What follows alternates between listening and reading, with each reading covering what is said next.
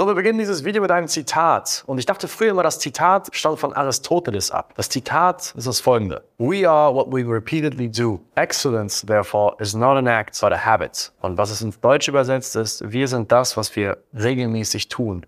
Exzellenz ist demnach keine Tat, sondern eine Gewohnheit. Und ich dachte früher, das hat Aristoteles gesagt, so wie der Rest des Internets. Aber ich habe herausgefunden, dass ein Mann namens Kaelian Huntress das gesagt hat und dann irgendeine Instagram-Page oder ein Subreddit das Aristoteles zugeschrieben hat. Wäre cool, wenn Aristoteles gesagt hat, aber worum es geht in diesem Quote ist tatsächlich, dass Exzellenz nicht dauernd neue Erfindungen sind, sondern einfach die Grundlagen sehr gut zu machen. Und wenn mir Leute die Frage stellen, Tarek, was ist dein Lieblingsbuch oder wie viele Bücher liest du im Jahr und so weiter und so fort, ist meine Antwort eigentlich immer, ich konsumiere eigentlich nicht immer neue Informationen. Ich konsumiere die gleichen Informationen und das immer und immer wieder. Und jetzt geht's in dieser Videoreihe um meine sieben Lieblingsbücher, die ich immer und immer und immer wieder lese. Und vielleicht kann es sein, dass ich in 20 Jahren noch zwei weitere dieser Kollektionen zugefügt habe. Aber ich bin sehr verstarrt auf diesen sieben Lieblingsbüchern und ich werde euch jetzt Video für Video diese sieben Lieblingsbücher vorstellen. Und in der heutigen Folge geht's um meine Nummer eins. Marcus Aurelius Meditations auf Deutsch heißt das Buch Selbstbetrachtungen. Kurz zu Marcus Aurelius. Marcus Aurelius ist wahrscheinlich einer der bekanntesten Stoiker. Stoizismus ist das Thema des heutigen Videos. Und die Stoa ist eine Lehre der Unerschütterlichkeit, eine altgriechische Philosophie, begründet von Zeno von Kiton 300 vor Christus. Und Marcus Aurelius war ein römischer Kaiser, der zwischen 121 nach Christus und 180 nach Christus gelebt hat und 19 Jahre das römische Reich regiert hat, zwischen 161 und bis zu seinem Tode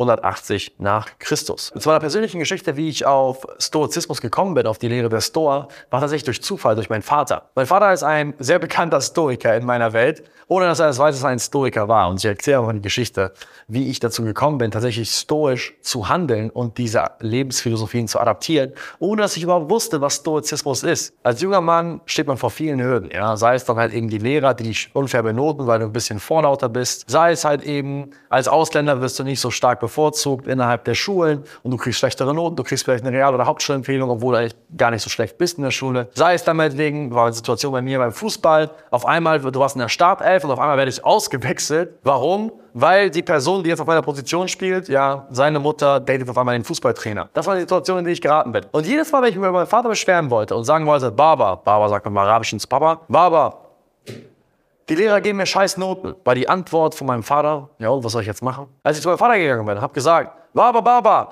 der hat mir meinen Stammplatz weggenommen. Ich war immer der linke Flügel, ich bin der beste Spieler in der Mannschaft und ich wurde jetzt gerade auf die Bank gesetzt, weil Tim einfach, seine Mutter ist mit meinem Trainer zusammen. Was soll der Scheiß? Hat mein Bauer die, äh, die Arme hochgeworfen und gesagt, mein Sohn, was soll ich jetzt machen? Soll ich mit deinem äh, Trainer zusammenkommen? Und diese Reaktion auf jeden einzelnen Missstand, den ich meinem Vater kommuniziert habe, hat auf der einen Seite dafür gesorgt, dass ich mich nicht bei ihm ausheulen konnte. Das heißt, ich habe realisiert, okay, mich zu beschweren bringt nichts. Es ist verschwendete Energie. Das heißt, jedes Mal, wenn ich mich beschweren wollte, konnte ich mir schon vorstellen, was mein Vater sagt. Und es war sowas wie, ja komm, heul doch. Was willst du von mir? Jetzt nerv mich nicht, ich gucke auf Fernsehen, geh weg. Auf der anderen Seite hat es etwas anderes in mir getriggert. Nämlich, dass ich nach Lösungen gesucht habe. Das heißt, ich habe den Akt des Beschwerens übersprungen, weil es mir irgendwann auch tatsächlich wurde es mir peinlich, mich zu beschweren. Ich habe mich geschämt von meinem Vater, mich zu beschweren über Missstände, weil er immer wieder mich sich darüber lustig gemacht hat, warum ich mich überhaupt beschwere, ja, warum ich weine wie ein kleines Mädchen. Auf der anderen Seite hat es in mir die Reaktion getriggert von, okay, ich muss jetzt eine Lösung finden. Was ist die Lösung, die ich finden möchte? Und das ist die Grundlage von Dichotomy of Control. Mein Vater war im Grunde genommen in diesem Beispiel der Akt von der Liste und dem Durchstreichen aller Dinge, die ich nicht kontrollieren kann. So bin ich zum Stoizismus gekommen und habe erst Jahre später erfahren, dass mein Vater ungewollt oder gewollt, ich weiß es gerade gar nicht, mir die Lehren der Stoa näher gebracht hat, zumindest in der Economy of Control. Warum gefällt mir dieses Buch? Dieses Buch gefällt mir, weil es gar nicht intendiert war, als Buch herauszukommen. Meditation und Selbstbetrachtungen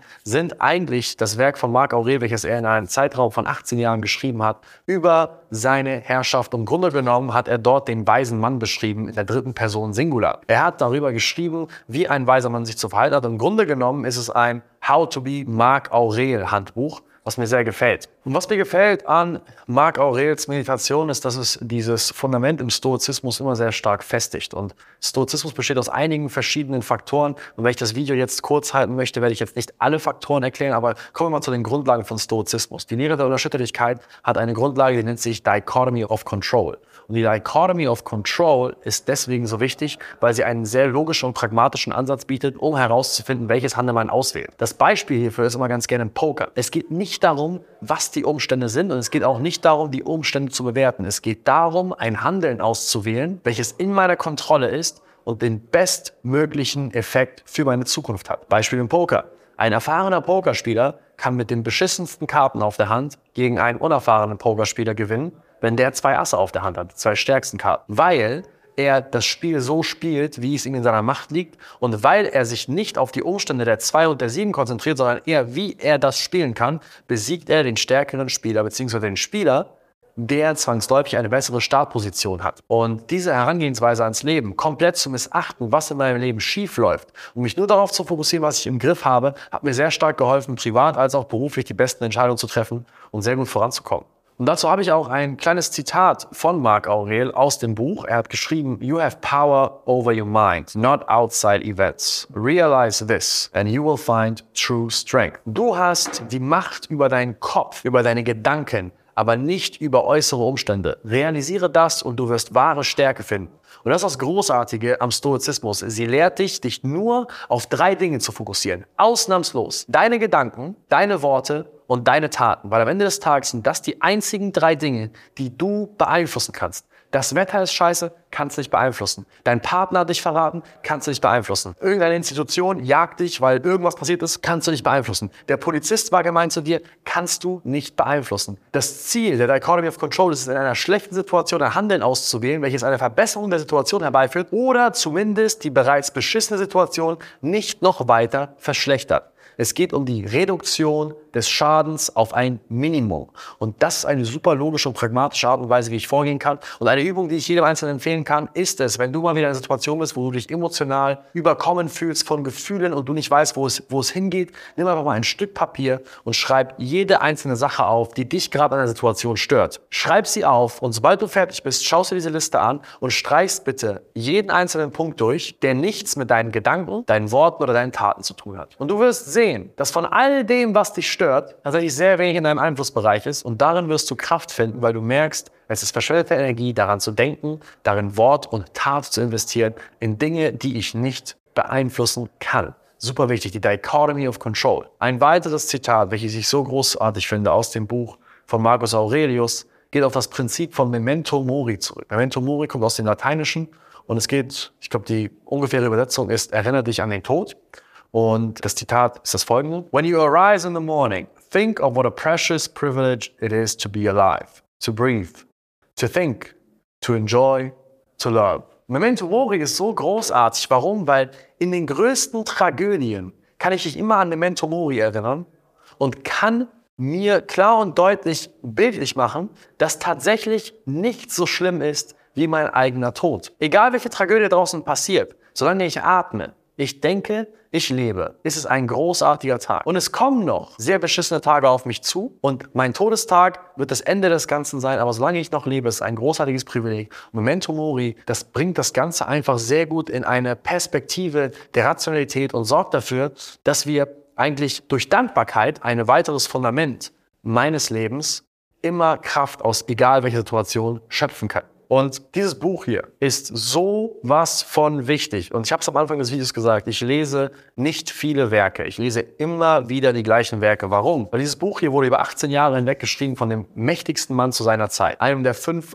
großartigen Herrscher Roms, wie sie Niccolo Machiavelli beschrieben hat. Und wenn Marc Aurel, der mächtigste Mann zu seiner Zeit, 18 Jahre gebraucht hat, um seine Gedanken in Worte zu fassen und ein Format zu finden, wie ein Mann weise ist, wie ein perfekter Mann zu leben hat und er 18 Jahre gebraucht hat. Was lässt es mich denken, dass ich, wenn ich es einmal durchlese, zweimal durchlese, dreimal durchlese, auch nur hundertmal durchlese, ich alles verstanden habe? Und das ist das Schöne an Büchern. Man liest ein Buch zu einer bestimmten Zeit und es löst die Probleme, die du zum jetzigen Zeitpunkt hast. Aber du missachtest ja alle Dinge, die zum jetzigen Zeitpunkt nicht Probleme von dir sind. Marc Aurel könnte über Betrug schreiben, aber jetzt gerade bin ich in einer Situation, wo ich betrogen worden bin und ich nehme die Information zwar wahr, ich finde sie interessant, aber ich werde sie nicht konsumieren und verstehen und sie anwenden können auf mein Leben. Deswegen lese ich immer wieder das gleiche Buch und es hilft mir in verschiedensten Situationen, genau das Puzzlestück zu finden, was jetzt gerade in meinem Leben fehlt. Und darum geht es bei Büchern. Es geht darum, dass du Bücher, die einen großartigen Value haben, zu verschiedenen Zeiten konsumierst und das immer und immer und immer wieder, sodass du das fehlende Puzzlestück findest. Weil das fehlende Puzzlestück in deinem, in deinem Leben wird sich immer wieder ändern, abhängig davon, welche Herausforderungen gerade in deinem Leben sind. Riesige Empfehlung. Ich werde keinen Inhalt spoilern. Ich habe immer wieder in meinen Schulungen, gebe ich ein paar äh, Zitate mit. Aber Marc Aurel mit Abstand die Nummer eins auf meinem Buch und bis ich meinen letzten Atemzug nehme, wird das das Buch sein, welches immer wieder mit mir mitkommt. Und ich gehe auch auf keine einzige Reise, außer ich habe dieses Buch dabei, entweder im Hörbuchformat oder im physischen Format. Deswegen habt viel Spaß mit den Lehren der Unerschütterlichkeit. Es kommen immer mehr Videos über die Lehre der Unerschütterlichkeit. Für mich war es die Grundlage meines Erfolges, weil ich sehr logisch und pragmatisch auf die Probleme in meinem Leben blicken konnte. Das ist die Buchempfehlung. Ich wünsche euch viel Spaß. Ich hoffe, das Video hat euch gefallen. Und wenn ihr Fragen dazu habt, schreibt mir gerne auf Instagram. Tarek Joa ist mein Name. Und bis zum nächsten Mal. Ciao, ciao.